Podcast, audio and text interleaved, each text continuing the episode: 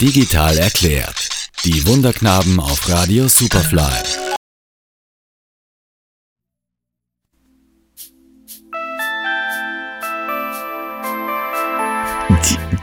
Influenza ist nicht die neue Grippewelle, sondern Influencer sind Menschen, die eine große Gruppe an Followern hat, ob das Instagram ist, meistens ist es auf Instagram, auf Twitter, auf Facebook, äh, werden verwendet von Firmen dazu, dass sie ihre Produkte promoten, wenn das im Sinn des Influencers ist.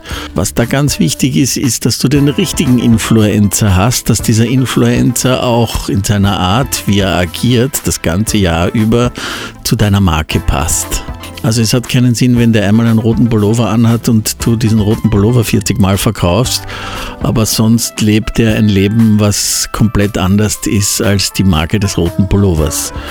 Das heißt, ein Influencer muss wer sein, der zur eigentlich zu, zu, zu der Kultur des Produktes passt. Dann kann das sehr erfolgreich sein. Im Endeffekt ist es ein, ein neues Wort für einen Markenbotschafter, eine Markenbotschafterin, jemand, der für ein Thema lebt und, und dafür einsteht und auch das nach außen trägt.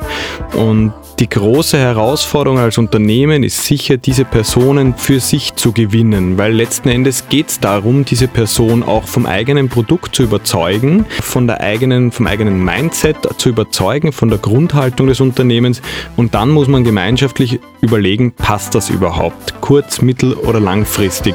Was jetzt äh, die eine Sache ist, äh, wenn ich schnell mal jemanden brauche, der mir so ein One-Hit-Wonder, wie der Stefan sagt, der rote Pullover, der dann 40 Mal verkauft wird.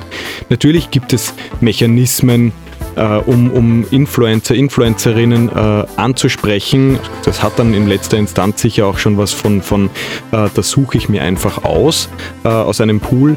Äh, das ist aber wahrscheinlich nicht der Grundgedanke davon, sondern ich muss hier schon jemanden finden, der für mein Unternehmen einsteht und partnerschaftlich mit mir zusammenarbeitet.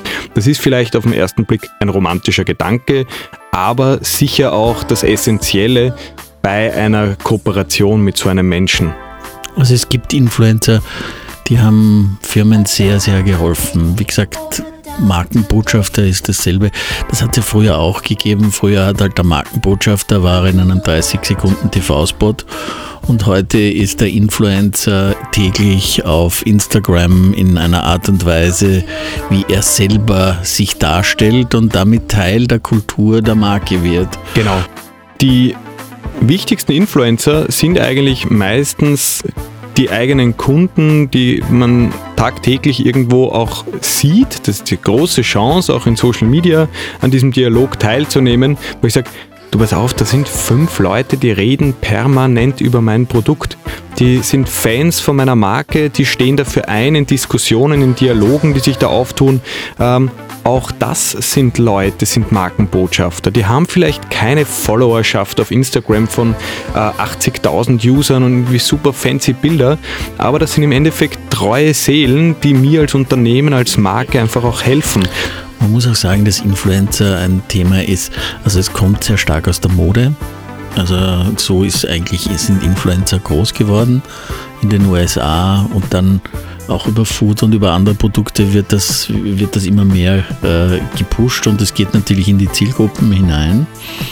Aber das Interessante daran ist, dass eben Leute, die mit sich selbst, die, die, die werden groß und haben die Follower da, deshalb, weil sie außergewöhnlich sind.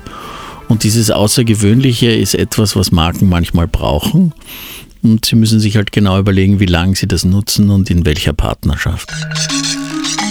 Stefan Schmerzing und Raul Haslauer sind die Wunderknaben, eine Social Media und Digitalagentur aus Wien.